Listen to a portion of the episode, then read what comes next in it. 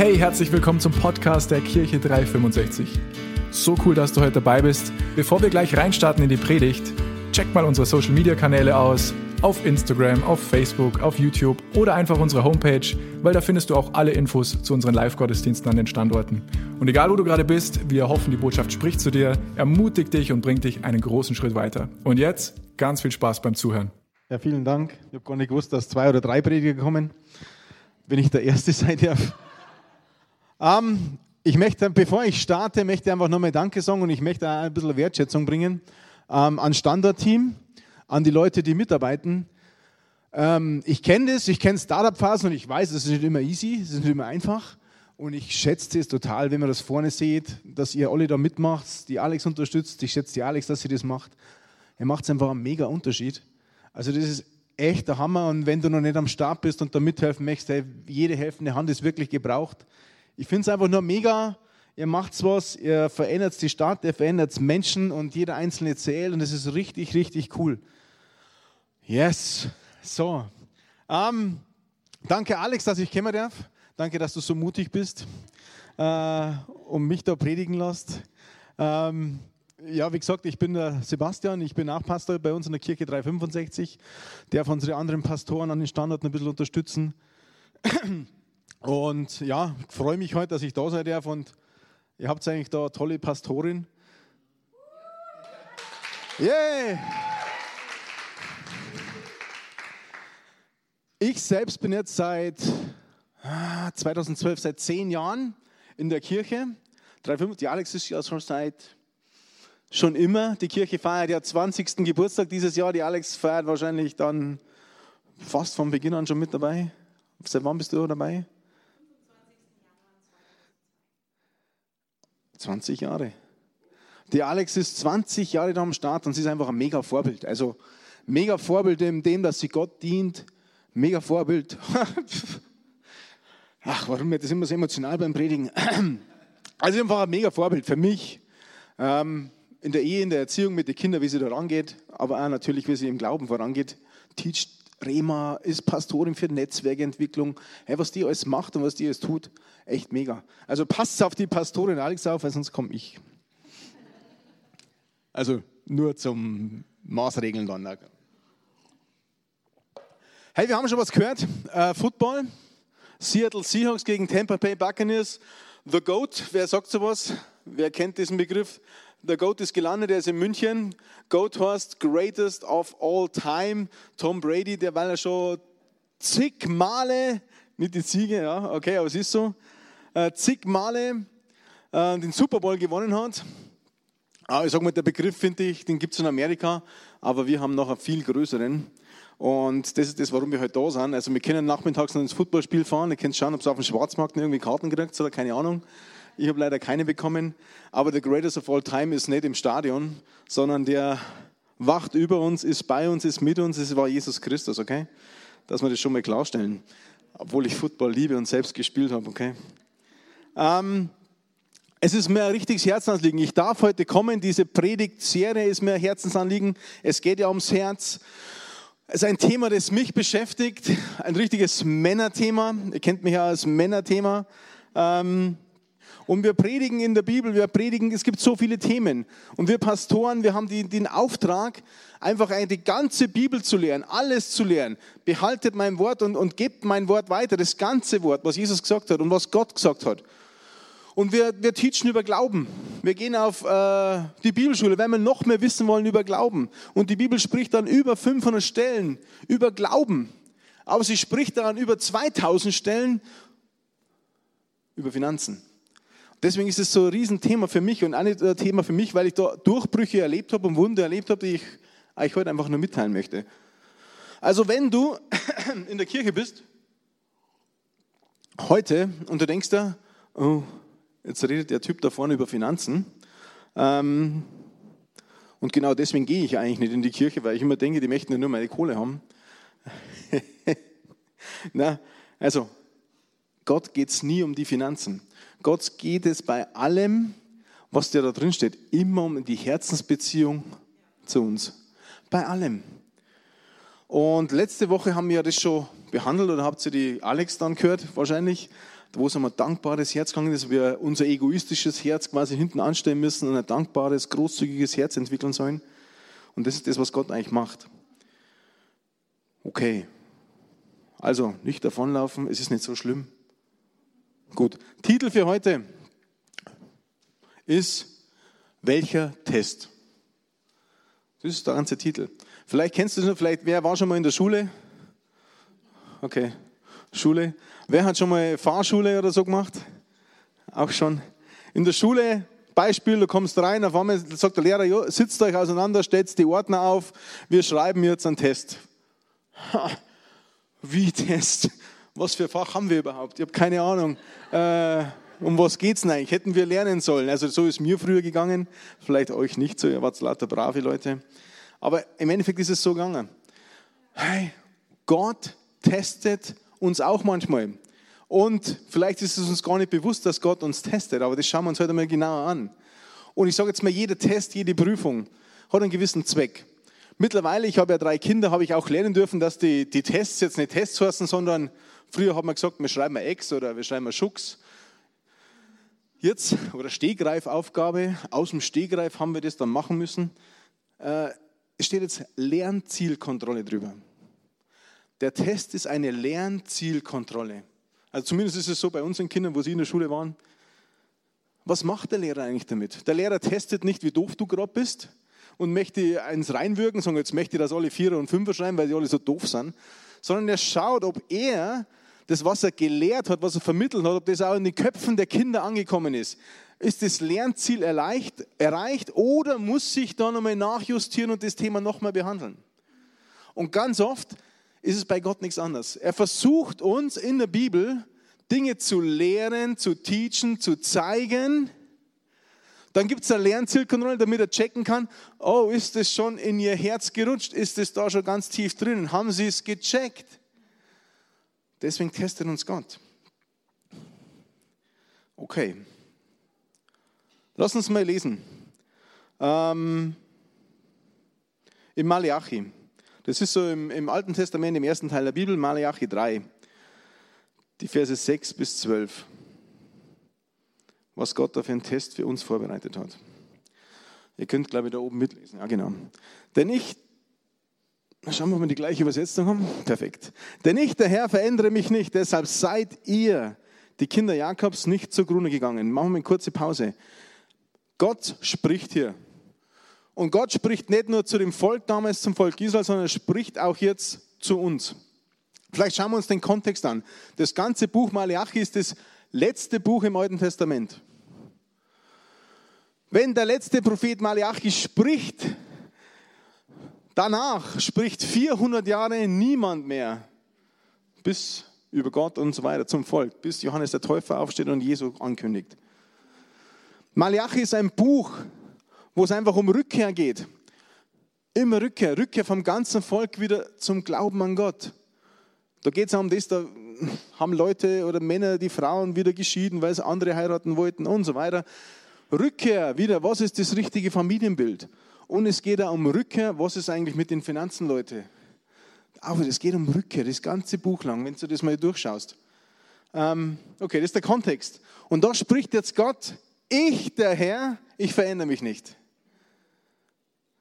Vielleicht hast du das schon mal gehört, oder ich habe das auch schon mal gehört, dass er gesagt ich habe ein Problem mit dem Alten Testament. Das ist mir zu brutal.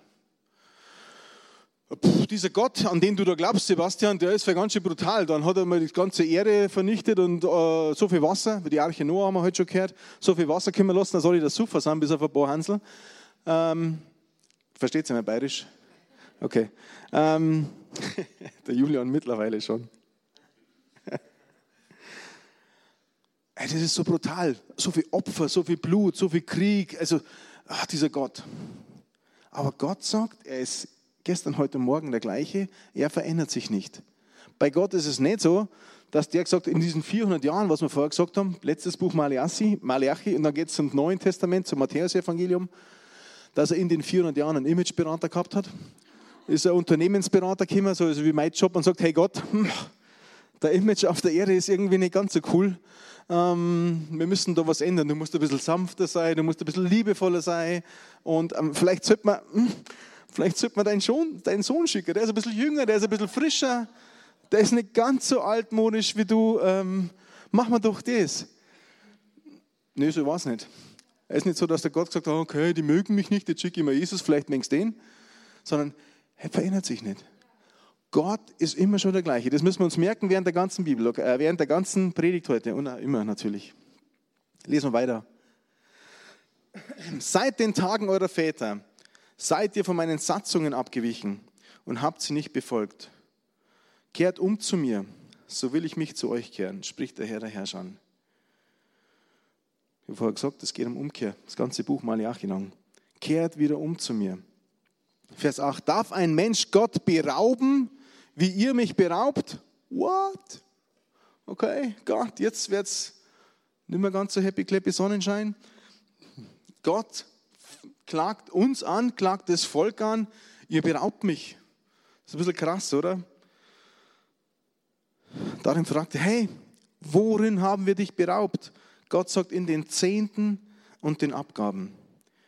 Mit dem Fluch seid ihr verflucht worden, denn ihr habt mich beraubt, ihr das ganze Volk. Bringt den Zehnten ganz ins Vorratshaus, damit Speise in meinem Haus sei und prüft mich doch dadurch, spricht der Herr der Herrscher ob ich euch nicht die Fenster des Himmels öffnen und euch Segen in überreicher Fülle herabschütten werde. Und ich will für euch den Fresser schelten, der Teufel, der Feind in Anführungszeichen, dass er euch die Frucht der Erde nicht verdirbt und dass euch der Weinstock auf dem Feld nicht fruchtleer bleibt. Spricht der Herr der Herrscher. Und alle Heidenvölker werden euch glücklich preisen, denn ihr werdet ein Land des Wohlgefallens werden, spricht der Herr der Herrscher. Gott, der sich niemals verändert, klagt uns an, dass wir ihn berauben, weil wir den, ihm nicht die Zehnten und die Abgaben geben, in sein Vorratshaus bringen, sind wir verflucht. Das steht jetzt nicht, das ist ganz, ganz wichtig.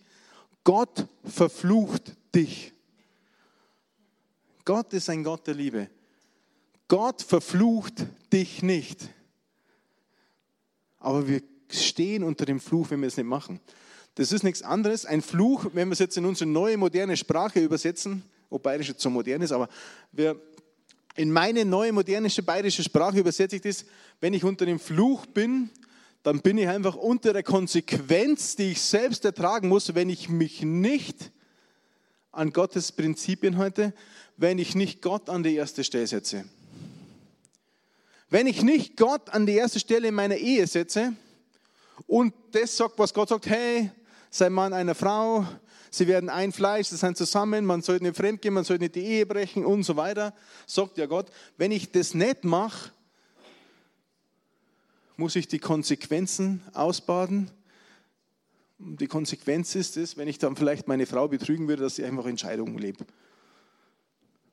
Gott sagt, wir sollen nicht töten. Wenn ich jetzt in der Regel nicht Gott an die erste Stelle setzen würde und sage, hey, ja, das ist zwar die Regel, die hat er mir aufgestellt, aber das ist jetzt nicht ganz so wichtig für mich. Wenn ich jemanden töte, habe ich die Konsequenz. Normalerweise ist es so, wenn sie mich erwischen und werden sie mich einsperren, für immer vielleicht sogar, was auch gut ist. Ich habe eine Konsequenz. Wenn da steht Fluch, müsst ihr ganz tief in euch drin wissen, nicht Gott verflucht dich, sondern du stehst unter dem Fluch. Wir, wir leben in einer Welt, wo der Teufel auch da ist und der Teufel versucht, zu stehlen, zu vernichten, zu zerstören, versucht uns äh, wegzubringen vom Glauben an Gott. Und er versucht auch unsere Finanzen da anzugreifen. Okay, das ist genauso ein Thema. Also das, das ist zum Thema Fluch, was ich eigentlich sagen möchte. Da steht, bringt den Zehnten und die Abgaben in sein Vorratshaus. Das Vorratshaus, in den Tempel stehen wir an anderer Stelle nochmal, das ist die Kirche. Das ist nicht der Pastor, du bringst den Zehnten nicht ich sage jetzt mal, zu einer äh, Institution, sage zu der Kirche als Institution, sondern zur Gemeinschaft der Herausgerufenen. Ekklesia, zur Kirche in sein Vorratshaus, damit Speise in seinem Haus ist. Steht da ganz nah drin. Da gehen wir später nochmal drauf ein.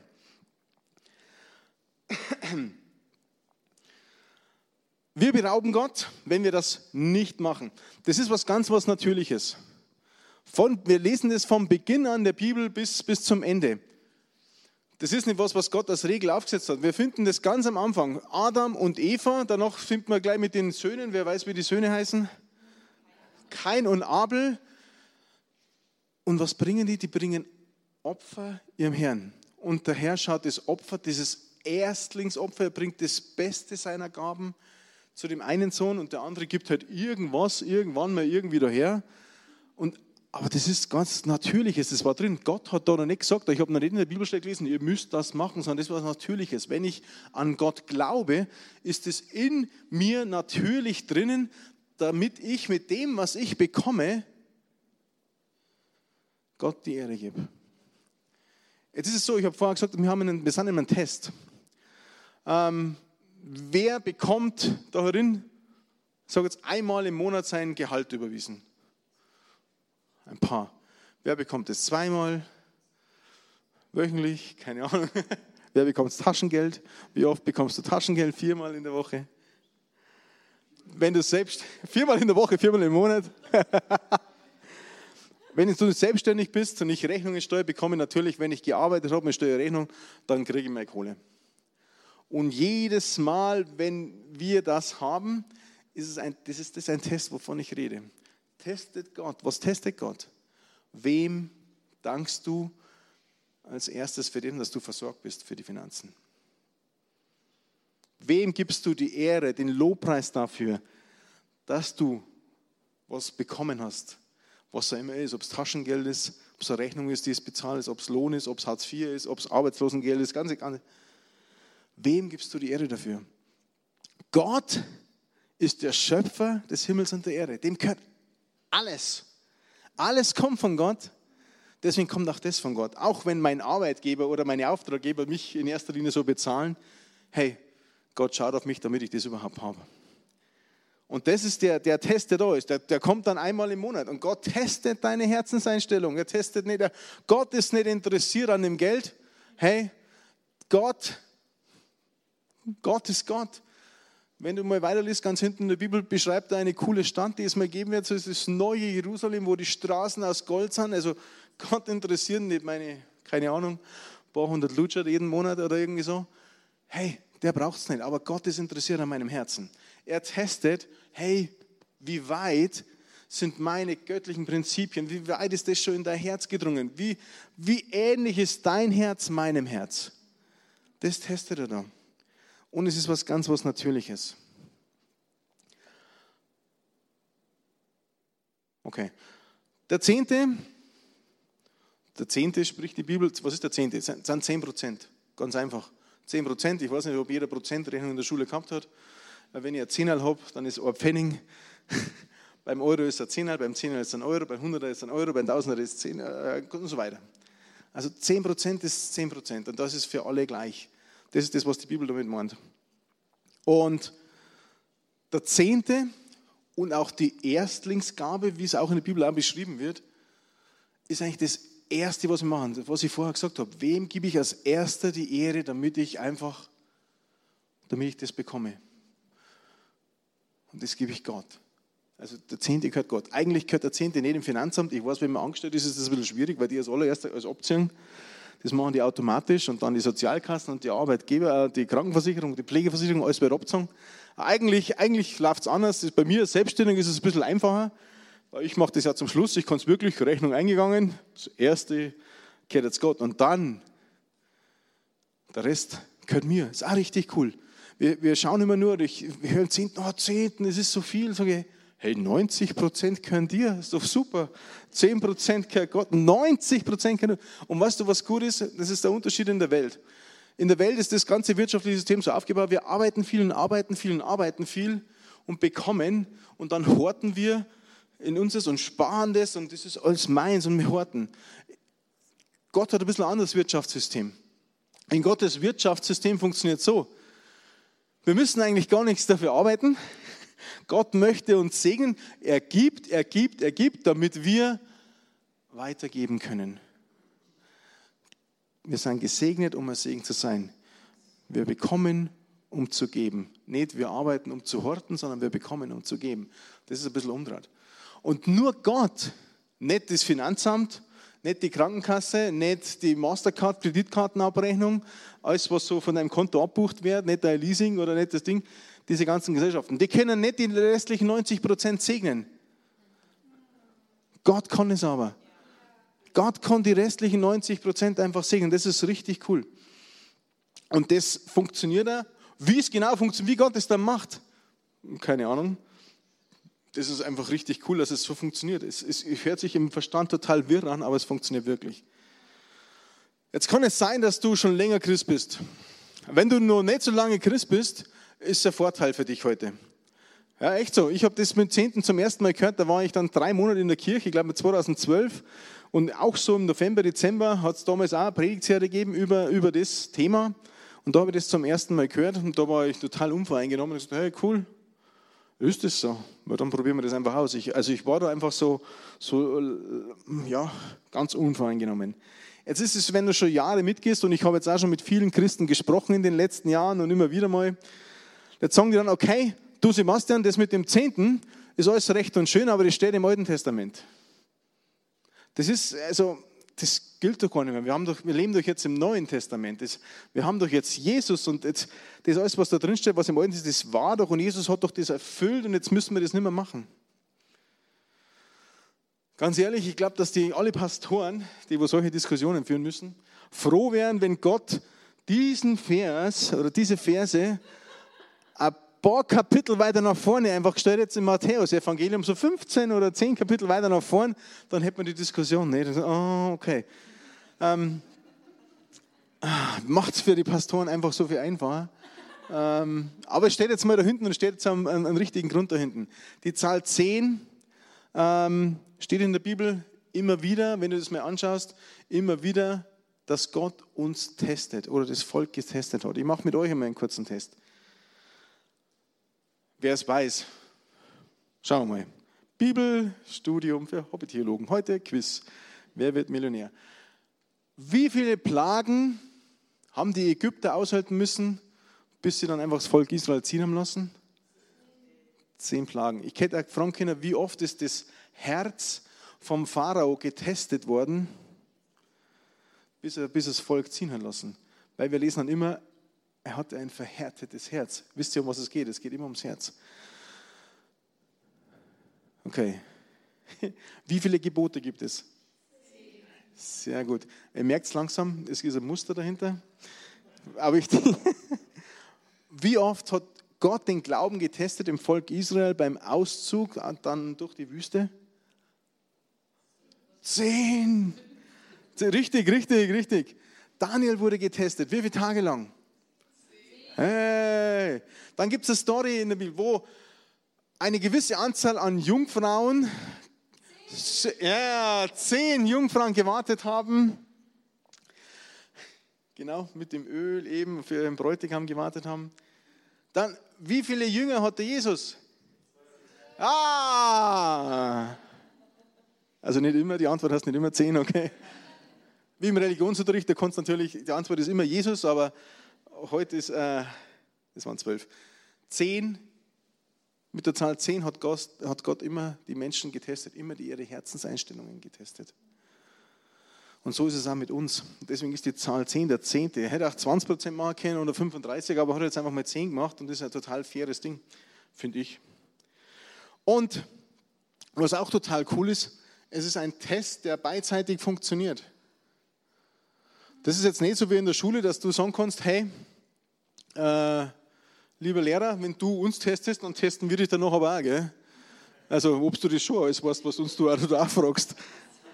Ähm, das funktioniert bei den Lehrern meistens so nicht, aber Gott sagt dir das ganz genau an der Bibelstelle. Hey, probiert's aus, was wir gelesen haben.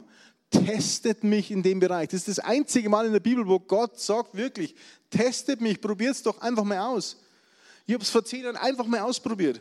Völlig umfangreich, nicht theologisch verwirrt, nicht übergeistlich, nicht hyperchristlich, wie es so manche Leute gibt und sagen, wow, das muss man alles theologisch zerlegen, sondern einfach, okay, es steht da drinnen, dann teste ich das einfach mal. Und Gott wird die Schleusen des Himmels öffnen, steht da, die Fenster des Himmels öffnen. Also, es steht im Alten Testament, ja, weil es ein Test ist, Jetzt kommt die nächste Frage, ja, ja, ja. Da steht doch, Sebastian, das ist im Alten Testament und es steht, es ist doch nur im Gesetz, es ist doch gesetzlich, wir sind doch nicht mehr gesetzlich. Hey, wir sind doch keine gesetzlichen Christen, wir müssen doch noch immer an die Regeln halten. Jesus Christus hat doch das Gesetz erfüllt. Und ein anderer Spruch ist, hey, wir legen doch nicht mehr unter diesem Fluch, sondern wir sind erlöst durch Gottes Gnade, wir sind frei vom Fluch. Ja, stimmt alles. Wir finden Bibelstellen, wo das drinsteht. Wir finden Bibelstellen, wo drinsteht, dass Christus Christus erlöst hat, uns vom Fluch. Weil er selbst am Kreuz da, also meine Übersetzung, so wie ich es im Kopf habe, selbst quasi ans Kreuz genagelt worden ist. Das Gesetz erlöst vom Fluch. Jetzt eine Frage, da steht aber noch mehr drin. Wir sind erlöst von der Sünde, oder? Habt ihr das auch schon mal gelesen? Durch Jesus Christus. Es steht da drin, dass Jesus Christus sogar unsere Krankheiten wieder am Kreuz getragen hat. Okay? Dann eine Frage. Wenn ich jetzt erlöst bin von der Sünde, kann ich sündigen? Yes! Ja, auch, ich kann es auch. Ähm, ist nicht positiv, aber leider ist es so, ich kann immer noch sündigen. Christus Christus hat am Kreuz für meine Krankheit bezahlt. Ich bin erlöst. Bin ich krank geworden, seit ich Christ bin? Yes. Auch immer wieder mal. Kann auch passieren. Nur weil es im Alten Testament steht, nur weil es da, ich sage jetzt mal in der Bibel auf, in der, im falschen Teil steht, heißt es nicht, dass es keine Gültigkeit mehr hat.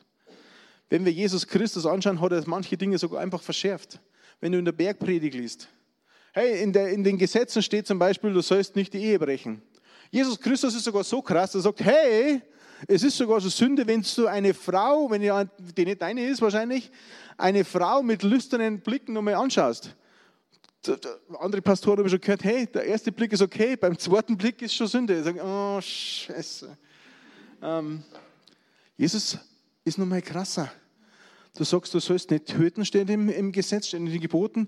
Jesus sagt in der Bergpredigt, hey, wer schon auf Bayerisch sagt, ja, das ist für ein gescheiter Depp, der, also wenn du schon den als Idiot bezeichnest und Schimpfwörter gibst zu dem Typen, das ist auch schon Sünde. Jesus verschärft die ganzen Sachen sogar schon. Also das ist, auch wenn es im Alten Testament drinsteht, ist es trotzdem noch gültig für uns. Okay, verstanden? Können wir weitergehen? Ja, sehr gut. ähm,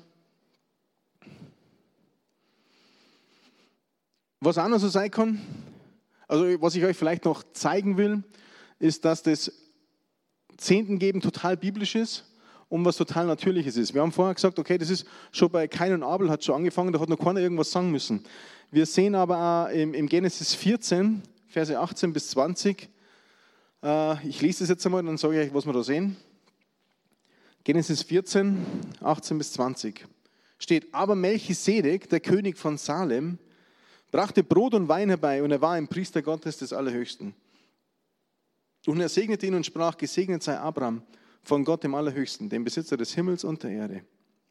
Und gelobt sei Gott der Allerhöchste, der deine Feinde in deine Hand gegeben hat und gab ihm den Zehnten von allem. Das war 500 Jahre, bevor überhaupt die Gesetze kommen sind. Abraham, damals noch Abraham geheißen, der ist dann umgetauft worden in Abraham, ähm, gibt einen König von Salem, einen Melchisedek, wo wir im Hebräer wieder lesen, dass dieser König von Salem, dieser Melchisedek, kein Anfang und kein Ende hatte, kein, kein, kein Geburtstag hat, kein Todestag gehabt hat für immer und ewig schon da war. Also wir sehen der, im Alten Testament immer wieder so, man, man spricht da einen Typus von, von Jesus Christus selbst. Er sagt, okay, das ist jetzt eine Geschichte, da geht es um Jesus Christus selbst. Dieser Melchisedek ist ein Bild für Christus, für Jesus. Kein Anfang, kein Ende, war schon immer da. Und der, der Höhere segnet immer den Niedrigeren und der Niedrigere gibt den Zehnten immer den Höheren. Also da sehen wir schon, dass das, da hat es noch kein Gesetz gegeben, dass Abraham schon Gott Jesus den Zehnten von allem gegeben hat. Jakob, wir sehen das quer durch das Ganze. 400 Jahre vor dem Gesetz. Und warum kann Gott jetzt sagen, dass wir, uns, dass wir ihn berauben? Das möchte ich auch noch anschauen. In Levitikus 27, Vers 30. Da steht, alle Zehnten des Landes, das haben wir dann im Gesetz, sowohl von der Saat des Landes als auch von den Früchten der Bäume gehören dem Herrn. Sie sind dem Herrn heilig.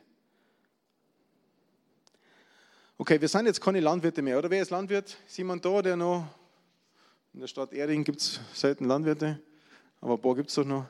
Aber grundsätzlich ist unser Hauptberuf jetzt nicht mehr, dass wir unser eigenes Essen und Trinken und so weiter alles anbauen müssen und selbst dafür uns sorgen, sondern wir haben alle irgendeinen Beruf. Alle irgendwas, was uns versorgt. Okay, das ist jetzt, wir können jetzt äh, sagen, okay, alle Zehnten bezieht sich einfach jetzt auf unsere Finanzen, weil wir nicht selber und, äh, die Äpfel und Getreide und so weiter alles bringen können. Und das alles, auch wenn es Finanzen ist, gehört dem Herrn. Deswegen kann er sagen, dass, er, dass wir ihn berauben. Also Zehnter steht ganz am Anfang, kein Abel. Zehnter ist dann vor dem Gesetz, 500 Jahre vor Zehnter steht im Gesetz. Zehnter steht am Ende des Alten Testaments. Okay, ist alles gut. Alles super. Aber Sebastian, ich, ich, ich glaube immer noch mehr im Neuen Testament. Jesus, also, hm, das habe ich auch schon mal kennt. Ich mache nur, was Jesus sagt. Jesus ist mein Herr. Ist ja gut, wir, wir laden Jesus ein als unseren Herrn. Wir schauen drauf, wir, wir studieren das. Was hat er gesagt? Wie, was sagt Jesus, wie wir es machen sollen? Was würdest du jetzt machen, wenn Jesus jetzt da durch diese Tür da hinten reingehen würde und würde sagen, hey, Ering, ich bin's, Jesus. Und sagt, hey, ihr beraubt mich. Entschuldigung, Jesus. Ähm, wo steht das? Jesus hat das doch nicht gesagt. Lass uns lesen. Das könnt ihr euch gut merken, Matthäus 23, Vers 23 also 23, 23, ist jetzt im Neuen Testament, steht vielleicht in so mancher Bibel in Rot, wenn du eine Bibel hast, wo Jesus, alles was Jesus gesagt hat, in Rot drin steht. Äh, wehe euch, ihr Schriftgelehrten und Pharisäer, ihr Heuchler, dass ihr die Minze und den Anis und den Kümmel verzehntet und das Wichtigere im Gesetz vernachlässigt, nämlich das Recht und das Erbarmen und den Glauben. Dieses sollte man tun und jenes nicht lassen. Hey, Jesus spricht zu den Pharisäern. Die haben das gemacht, die haben das gelebt, sogar bis zum Gewürz runter, die Pfefferkernel an und alles Mögliche, haben es zu Gott gebracht. Aber sie haben was nicht gemacht? Sie haben das Recht, das Erbarmen und den Glauben vernachlässigt. Es gehört zusammen. Wir sehen wieder, es geht einfach ums Herz. Du kannst nicht einfach sagen, okay, ich gebe meinen Finanzen und der Rest ist mir egal, die Armen sind mir egal, ich brauche keine Barmherzigkeit, ich brauche ich brauch kein Mitgefühl mit anderen, weil ich halte mich ja und dann an das, was Gott sagt, sondern hey, das gehört alles zusammen. Und Jesus sagt da ganz speziell, das Linke, Glauben, Erbarmen, Recht zu zeigen ist total wichtig, aber auf der anderen Seite, hey, Zehnten, genau das gehört genauso dazu. In Hebräer 7, Vers 8 steht es auch nochmal kurz erklärt. Und das ist auch aus Jesus äh, Augen dann mal zum Sehen. Und hier nehmen sterbliche Menschen den Zehnten, dort aber einer, von dem bezeugt wird, dass er lebt. Das ist auch so ein Bild. Natürlich, der Zehnte geht an Sterbliche jetzt, nehme ich mal an unser Bild, auf unsere Gesellschaft jetzt. Der Zehnte geht in die Gesellschaft, in die Kirche, sag jetzt mal, und die Kirche macht damit unterschiedlichste Sachen. Bezahlt die Miete für die VHS, bezahlt den Strom, bezahlt die Heizung, bezahlt, keine Ahnung, äh, Mischpult, Equipment, Technik, spendet an die Tafel, unterstützt Kirchengründungen, unterstützt Missionare auf der ganzen Welt. Also das ist das, was wir als Kirche 365 ja auch immer machen, dass wir sagen, okay, wir geben weiter, wir unterstützen andere Kirchen, wir unterstützen andere Startups, wir unterstützen Missionare, wir spenden nach Jerusalem. Hey, das ist das, was die Kirche einfach macht damit. Menschen nehmen den Zehnten, Dort aber einer, da geht es wieder um Jesus, von dem bezeugt wird, dass er lebt. Wem gehört der Zehnte? Jesus. Melchisedek-Typus von Jesus hat den Zehnten empfangen. Da lesen wir wieder, dass Jesus den Zehnten, das ist was Persönliches zwischen dir und Jesus. Jesus nimmt es vielleicht auch persönlich, sagt, hey, das ist eigentlich meins. Der Zehnte ist meins. Für was brauche ich das? Für was brauche ich das? Ich sage euch dann auch noch, warum ich das brauche. Dass man Jesus sagt, warum man das, das haben möchte. Lesen wir nochmal 2. Chroniken, habe ich auch noch eine tolle Geschichte. 2. Chroniken 31, ab Vers 4. Im Kontext nochmal betrachtet, da geht es um wieder das Volk Israel, wie so immer in der Bibel. Ähm, Und es hat immer unterschiedliche Könige gehabt. Vielleicht hast du das schon mal gelesen. Der eine König, hey, Gottes Regel, alles super, Gott, wir feiern dich, wir loben dich, wir machen alles, Tempel, super, wir halten das als Ei. Der nächste schon wieder, um, zack, wieder alles umdreht, nein, wir reißen die Altäre ab, wir stellen wieder unsere eigenen Götzen auf und so. Also, wie das funktioniert, warum die, die eine Generation so schlau war und die nächste Generation so doof ist, keine Ahnung. Ähm, der König Hiskia übernimmt das Amt von seinem Vater. Sein Vater war eher so, dass Gott nichts mehr nicht so gut funktioniert hat und er hat das wieder neu entdeckt. Also, hey, und es steht da drin, sie befanden sich, jetzt nenne ich es mal äh, mit unseren Worten, in einer wirtschaftlichen Misere, in einer schlechten Lage, die ganze Nation, das ganze Volk. Rezession? Haha. Das ganze Volk, denen ist es nicht gut gegangen. Das ganze Volk hat gejammert. Wir haben nicht genug und es läuft nicht super und so weiter. Und jetzt entdeckt dieser Hiskia, dieser König wieder, Gottes Wort. Er liest es, er liest das Gesetz, er entdeckt den Pente, fünf Bücher Mose. Er, er, er schaut es an und sagt, wow, und fängt an, das wieder zu machen. Baut den Tempel wieder auf, setzt Priester wieder ein, ähm, die Opfergaben, alles, geht selbst voran und, und macht das alles. Aber jetzt lesen wir mal, das ist der Kontext. Und er gebot dem Volk, das in Jerusalem wohnte, den Priestern und Leviten den ihren gebührenden Anteil zu geben, damit sie am Gesetz des Herrn festhalten können. Als nun dieser Befehl bekannt wurde, gaben die Kinder Israels viele Erstlingsgaben von Korn, Most, Öl, Honig und allem Ertrag des Feldes und brachten die Zehnten von allem in Menge herbei. Und auch die Kinder Israels und Judas, die in den Städten Judas wohnten, brachten den Zehnten von Rindern und Schafen und den Zehnten von den geheiligten Dingen, die dem Herrn, ihrem Gott, geheiligt worden waren, und legten es haufenweise hin. Rezession, schlechte Ausgangslage. Der König Hiskia entdeckt wieder, hey, wir, ich denke mir, uns geht so schlecht, weil wir uns von Gott entfernt haben. Wissen wir, Umkehr? Wir müssen wieder umkehren, wir müssen uns wieder zu Gott nähern, damit wir diesen Fluch, damit wir nicht unter diesem Fluch sind, sondern damit wir im Segen sind. Malachi. Was passiert? 2. Chronik 31, 8 bis 10. Das ist dann das Ergebnis schon.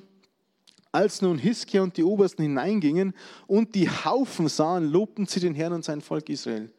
Und Hiskia befragte die Priester und Leviten wegen dieser Haufen. Da antwortete ihm Asaria, der Oberpriester aus dem Haus Sadok, und sprach: Seitdem man angefangen hat, das Hebopfer in das Haus des Herrn zu bringen, haben wir gegessen und sind satt geworden und haben noch viel übrig gelassen, denn der Herr hat sein Volk gesegnet. Daher ist eine so große Menge übrig geblieben. Vorher haben wir nichts. Dann fangen wir an, uns an die göttlichen Prinzipien zu erinnern, das wieder zu machen, uns wieder den Herrn zu nähern, unser Herz wieder auf Gott auszurichten und seine göttlichen Prinzipien einzuhalten. Und, und auf einmal fließt es, wir machen nichts anderes. Es war nicht auf einmal mehr da. Was ich auch in Erfahrung habe, persönliches Beispiel ist, dass man mit, wenn man mit Leuten oder mit Männern oder mit Frauen spricht oder Familien spricht, die seit Jahren oder die anfangen, ihren Zehnten zu geben und die 10% Gott einfach zu geben. Du hörst von allen, hey, uns geht so gut. Wir sind gesegnet. Wir haben genug. Es ist alles da. Wenn ich mit anderen Leuten spreche und über den Zehnten diskutieren muss und sage, ah, mm, ah, und dann höre ich, hey, ich kann mir den Zehnten geben einfach nicht leisten. Wir haben eh so wenig, wir können uns das einfach nicht leisten. Du kannst dir den Zehnten geben niemals leisten, wenn du nicht anfängst, den Zehnten zu geben. Das ist ganz klar. Wenn wir das nicht machen, leben wir da quasi unter dem Fluch, da müssen wir ackern und werken und tun und es zerrinnt uns immer unter den Händen, wir haben nie genug. Mein persönliches Beispiel, als ich angefangen habe, den Zehnten zu geben, ich habe wirklich viel Kohle verdient. Wir haben wirklich sehr viel Geld verdient. Ich war Vertriebsleiter bei einer großen deutschen Fertighausfirma zuständig für sechs europäische Länder, war ständig unterwegs, ähm, haben Kohle verdient, habe ein Haus gebaut, dann das nächste Haus gebaut und so weiter. Am Ende des Monats war immer irgendwie nichts da. Das ist immer äh, durch die Hände zerronnen. Und wir haben jetzt nicht jetzt irgendwie über, äh, wie sagt man da, überbordend ausbrausen, keine Ahnung. In Saus und Braus, so sagt man es. Das wollte ich hören. Äh, gelebt. Aber es ist nirgendwo. Ich habe nichts auf die Seiten gebracht, ich habe nichts gespart. Aber Asche verdient ohne Ende. Dann, als ich begonnen habe, das war vor zehn Jahren, also im Dezember vor zehn Jahren, und ich nenne es einfach als eines Beispiel noch. Und mittlerweile habe ich so viele Sachen erlebt.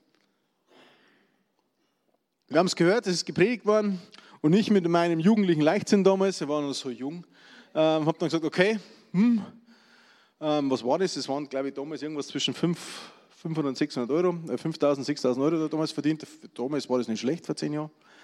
Ähm, okay, Maria, wir haben das gehört. Da steht, testet mich doch. Das haben wir gesagt, wir dürfen es einfach ausprobieren. Dann probieren wir doch das einfach mal aus. Und ich habe das gemacht.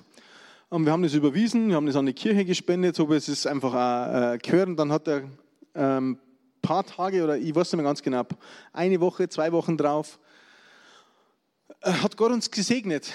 Durch natürlich durch andere Menschen. Wir haben eine Eckbank bestellt, ähm, die, wo wir uns bauen lassen, weil wir da gerade ein Haus umbaut haben. Und wir haben eine Eckbank braucht beim Schreiner. Die Eckbank hat, ich glaube, runterbaut 6000 Euro kostet. Highlight, was kommt jetzt? Diese Eckbank, ich musste für diese Eckbank gar nichts bezahlen. Ich habe diese Eckbank geschenkt bekommen. Ein paar Tage drauf oder eben diese Woche drauf, ich weiß nicht mehr, wo ich das überwiesen habe, wo ich gesagt habe, Gott, ich teste das jetzt wirklich. Ähm, ich vertraue dir darauf, dass das so ist. Ähm, ist meine Mutter dann rübergekommen, hat uns besucht und gesagt, hey, wir möchten euch die Eckbank schenken. Hey, hä? Warum möchtest du mir die Eckbank schenken? Weißt du überhaupt, was die, was, die hat gar nicht gewusst, was die kostet? Die, was, die kostet 6000 Euro. Ja, das sind wir. Ja, what? Wie kann das funktionieren? Das war mein erstes Erlebnis mit dem Zehnten geben und wo ich gesagt wo Gott gleich wieder was draufgegessen habe. Und, und ich habe es einfach getestet. Da habe ich noch gar nicht so richtig geglaubt, ich habe es nur getestet. Und dann habe ich gesagt, ey, das funktioniert ja wirklich. Seitdem ähm, machen wir das auch im Privaten, bringen wir unseren Zehnten, gehen wir darüber hinaus, unterstützen Missionare, was auch immer.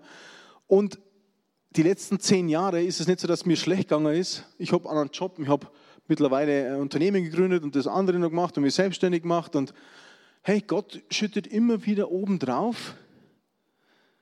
Wir bringen sogar ein bisschen was auf die Seite. Wir können alles bezahlen, was wir haben. Wir haben mehr als genug und wir können sogar unterstützen. Wir bringen unser Zehnte ins Vorratshaus, aber wir können auch andere unterstützen. Wir, wir spenden für Projekte, wir spenden für Missionare, wir machen das. Hey, das ist mega richtig cool und wir haben trotzdem mehr als genug. Gott versorgt es. Gott, wir können Gott da prüfen. Ähm, ja, gut. Ich weiß gar nicht, wie lange ich Zeit habe, aber ich habe noch so viele Punkte. Nein. Ähm, wir haben gehört, der Zehnte ist was Natürliches für einen Christen. Der Zehnte ist was ganz Natürliches, ist was Biblisches. Steht am Anfang der Bibel, steht in der Mitte der Bibel, steht bis zum Ende der Bibel. Der Zehnte gehört einfach Jesus Christus. Wir müssen einfach zu Jesus geben, damit Speise ist in seinem Haus. Was ist denn Speise in seinem Haus? Speise in seinem Haus, damit man da, wie man da drin ist, jetzt nicht Kaffee bekommt, vielleicht dann auch noch. Das war jetzt nicht Jesus erster Gedanke wahrscheinlich. Ich weiß gar nicht, ob es früher Kaffee gegeben hat. Steht in der ganzen Bibel nichts von Kaffee. Kaffee ist vom Feind. muss, muss irgendwie so sein, weiß ich gar nicht. Ist auch schwarz, das ist nichts Gutes. Das Speise hat, dass wir geistlich ernährt werden. Okay? Die Pastoren sind da, dass wir geistliche Nahrung bekommen. Was wird mit diesem Ganzen gemacht, dass geistliche Nahrung da ist? wir machen das, wir unterstützen unsere Kinder. Wir schauen, dass die Kinder cooles Equipment haben. Wir machen Lobpreis, wir machen das. Wir unterstützen Missionare, wir gehen in die Stadt, die Tafel. Es ist mega, was da schon passiert in Erding. Und wir machen das als Kirche an Standorten der übergreifend überall. Speise in seinem Haus werden. Einfach ein anderes Beispiel. Wenn du in einem Restaurant jetzt in Erding zum Essen gehst, mit der Family, mit der Freundin, was auch immer. Du isst schön, du bestellst alles, du trinkst gut, du ernährst dich quasi, du nimmst Speise zu dir, dann kriegst du die Rechnung, du stehst auf und gehst. Und bezahlst nichts dafür. Wer würde das machen? Hm, keiner, hoffe ich. so viel Anstand haben wir alle. Oft ist es aber so, das ist natürlich nicht in Erding, es ist in allen anderen Kirchen auf der Welt, äh, nur nicht in Erding, so, dass es auch bei Christen so ist. Man wird geistlich ernährt und irgendeiner bezahlt für das alles. Irgendeiner bezahlt die Rechnung. Die Christen, die einfach treu sind, die geben, die ihren Zehnten da sind, die, es unterstützen, die da sind. Die bezahlen für das Ganze. Das ist alles nicht umsonst. Das ist auch, wenn wir eine freie Kirche sind, ist es nicht umsonst. Sagen, wir müssen das jetzt machen. Und das bedeutet es, für die geistliche Nahrung zu sorgen, für das, dass Speise in seinem Vorratshaus ist.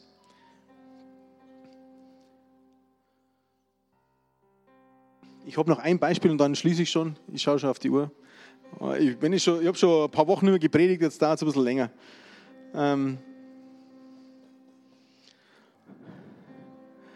wenn ich, ich mache mal ein Beispiel mit mir selbst. Ich, äh, da ich jetzt keinen eigenen Standort nicht leiten muss, kann ich ja als Missionar, keine Ahnung, drei, vier, fünf, sechs Monate mal irgendwo hingehen, ähm, uns Evangelium predigen oder was auch immer machen oder irgendwie, weiß ich auch nicht, Gemeindehäuser bauen.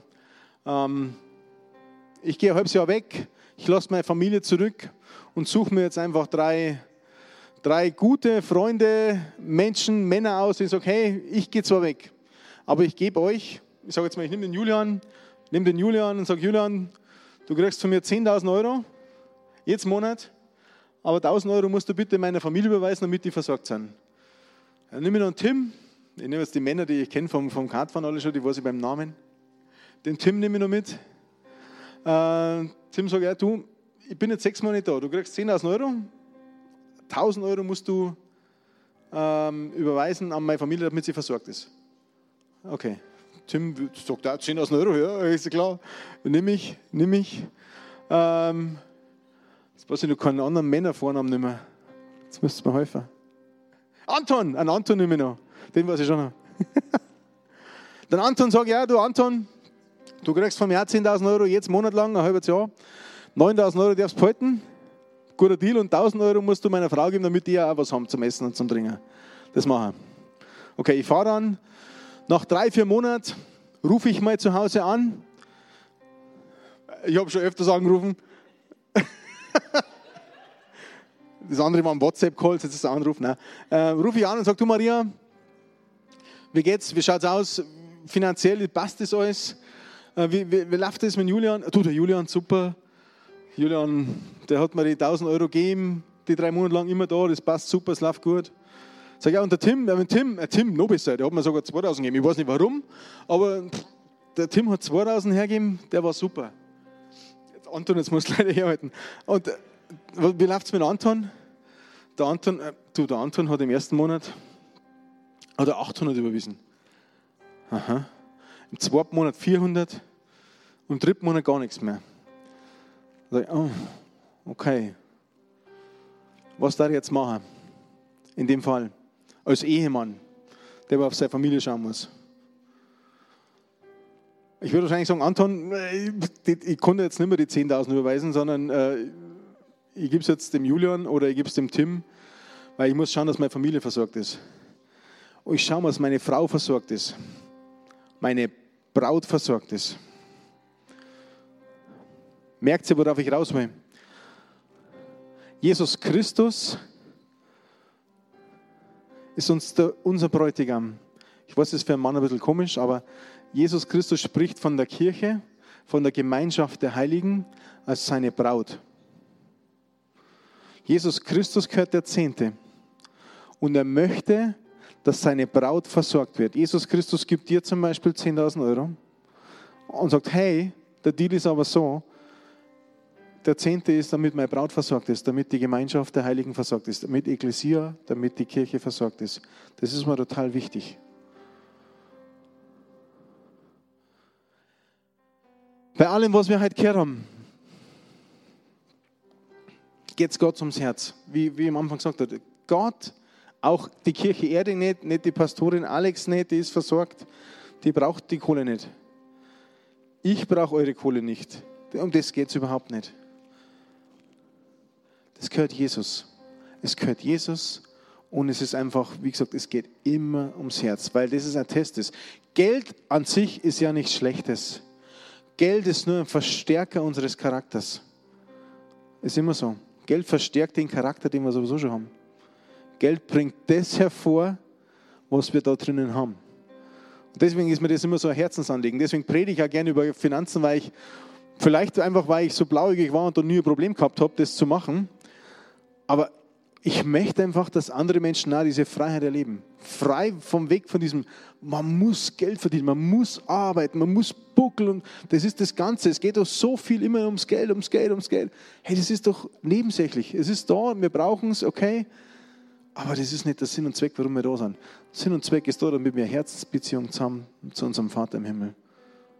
Und das alles, was er mit Geld macht, die Tests, die er macht, das möchte nur, damit wir in seinem Segen leben können, damit wir das Gute erfahren können, was er für uns hat, damit dieser Fluch, der Feind, keine Bedrohung hat zu mir.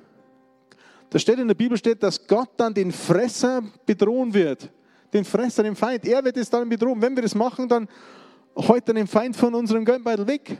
Und dann fließt es nicht immer irgendwo hin, dann bleibt immer mehr übrig. Also ist richtig cool.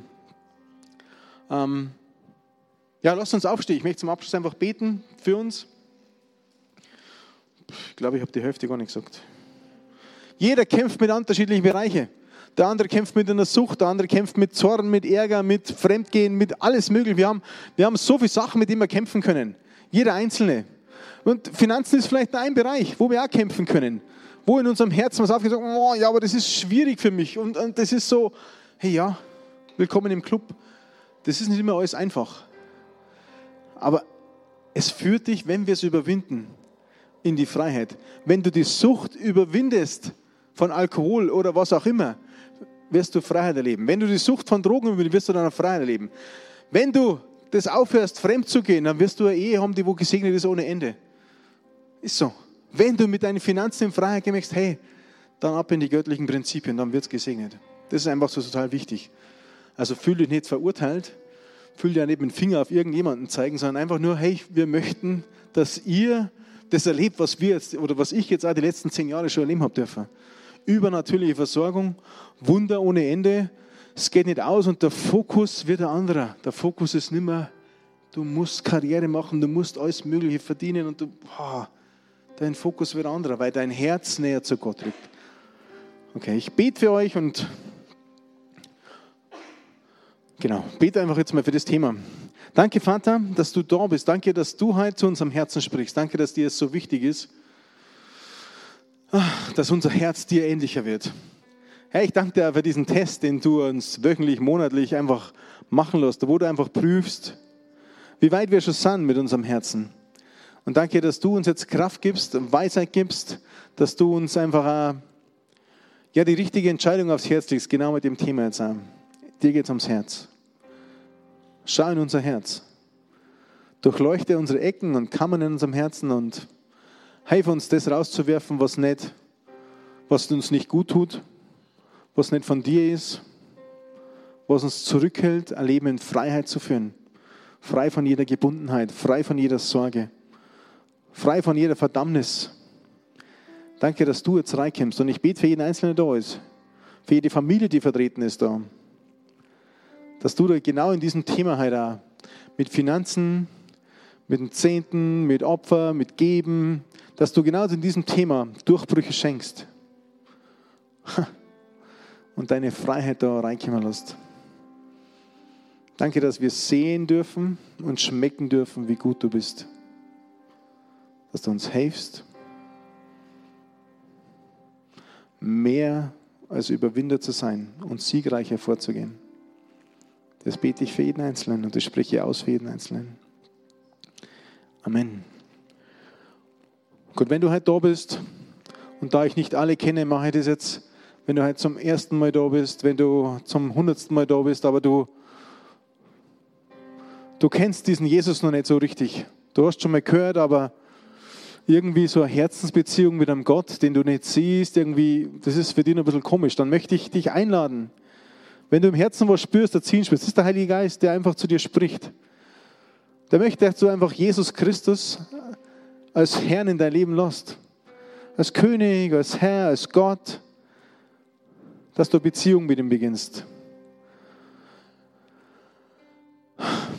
Dann möchte ich ein Gebet beten, dann betest du einfach bitte mit mir mit und bet mir nach und du lässt Jesus in dein Herz sein und es beginnt ein neues Leben. Und Gott verspricht uns hier, dass wenn wir mit unserem Mund bekennen, in unserem Herzen glauben, dass Jesus der Sohn Gottes ist und mit unserem Mund das bekennen, dann sind wir gerettet. Dann hast du in Ewigkeit nicht mehr mit der Hölle zu rechnen, sondern hast du in Ewigkeit mit allem zu rechnen, was Gott für dich hat. Du darfst im Himmel, du bist in Ewigkeit immer verloren. Das ist das, was Jesus Christus uns verspricht und was Gott uns verspricht. Ich bete und wenn du mitbeten möchtest, im Stillen oder Lauten, darfst du es gern machen. Jesus Christus, ich danke dir, dass du als Sohn Gottes auf diese Erde gekommen bist. Ich danke dass du Mensch geworden bist und ein für alle Mal für alle Schuld und Sünde für mich bezahlt hast. Jesus, ich glaube an dich. Ich glaube, dass du wieder auferstanden bist, dass du zur Rechten Gottes sitzt. Und ich lade dich heute ein, Jesus, Herr und König meines Lebens zu sein. Ich kehre um und richte mein Herz aus nach dir. Amen. Wow, ich weiß nicht, wie es dir geht, aber ich bin jedes Mal wieder aufs Neue begeistert, wenn ich die Predigten von unserem Podcast höre. Ich bin übrigens der Manu aus dem Leitungsteam und ich will nur, dass du weißt, wir freuen uns immer von dir zu hören. Egal, ob du irgendwelche Fragen über Jesus hast oder einfach was Cooles mit ihm erlebt hast. Schreib uns doch einfach eine E-Mail an office.kirche-365.de.